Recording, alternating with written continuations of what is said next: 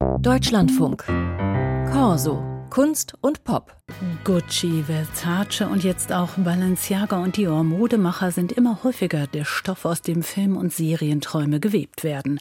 Aber nicht nur die Macher dominieren die Leinwand, auch die Entwürfe selbst. Schließlich spielt Mode immer eine Rolle. Viele Kostüme sind ikonisch, von Darth Vaders martialischem Outfit über Marilyn Monroes Kleid, das einen Luftstoß nach oben wirbelt, bis hin zu Indiana Jones Hut. Mode und ihre Magie. Danny Marquez Macalo hat mal in die Film- und Fernsehgeschichte geschaut.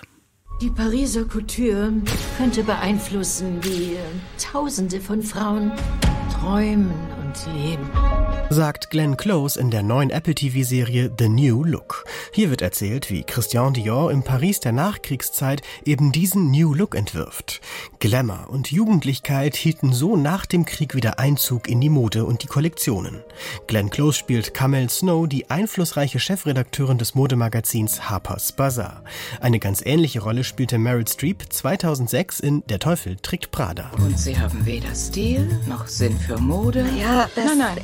Das war keine Frage. Streeps Rolle ist stark angelehnt an Vogue-Chefin Anna Wintour, eine Art Bösewicht, die den Wert von Mode für unschätzbar hält. Ihr Urteil kann ganze Kollektionen berühmt oder berüchtigt machen. Der Film ist gleichzeitig Persiflage, aber auch Anerkennung der Modewelt. Wie hart es hinter den Kulissen zugeht, das thematisiert zum Beispiel auch House of Gucci mit Lady Gaga. Gucci braucht neues Blut. Es wird Zeit, hier gründlich aufzuräumen sagt Gaga als Patricia Reggiani, die sich in die Familie einheiratet, später ihren Mann Maurizio Gucci töten lässt. 18 Jahre geht sie dafür ins Gefängnis. Die Dramen der großen Modedynastien gerade in den vergangenen Jahren großer Stoff. Der Mord an Gianni Versace, spektakulär über viele Folgen aufgearbeitet in der Serie American Crime Story. Ewan McGregor spielt für Netflix Horston, der Kaschmir in die Disco-Zeit brachte, dann ein prominentes Opfer von AIDS wurde.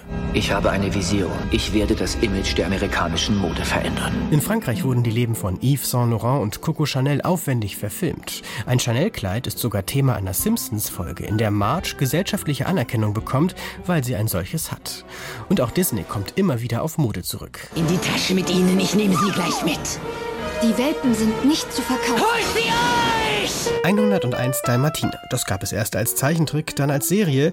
In den 90ern spielte dann Glenn Close, die schon wieder, zweimal die Cruella de Vil, die aus dem Fell der gepunkteten Hunde einen Mantel machen möchte. Vor kurzem bekam Cruella dann sogar einen eigenen Film mit Oscar-Preisträgerin Emma Stone.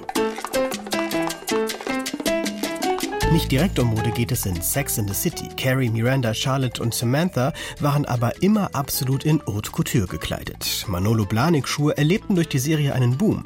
Es folgten zwei Kinofilme und gerade die serielle Fortsetzung And Just Like That. Ich liebe das, was Sie anhaben. Ja, also wissen Sie, das hier, das ist ein Präsent von Oma Mahal. Sagt Diane Keaton als Annie Hall zu Woody Allen in Der Stadtneurotiker.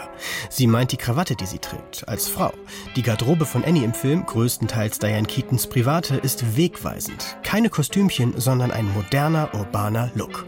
Den anschließend auch viele Frauen in der Realität tragen. Auch Cary Grants perfekt sitzender grauer Anzug in Hitchcocks Der unsichtbare Dritte wird zum Maß aller Dinge. Die roten Roben aus der Serie The Handmaid's Tale sieht man immer wieder auch bei Protesten für Frauenrechte. Mode im Bewegtbild, das ist nicht einfach nur etwas, was Figuren anhaben. Seit 200 Jahren steckt die Modebranche hinter jedem wichtigen politisch orientierten Mord. Und der Täter ist immer ein männliches Model. Heißt es in der Ben Stiller-Komödie Zoolander. Karl Lagerfeld schneit da einmal durchs Bild. Einer seiner wenigen Filmauftritte. Sein Leben wird nun verfilmt und Daniel Brühl wird ihn spielen. Die Geschichte der Modewelt vor der Kamera geht also weiter.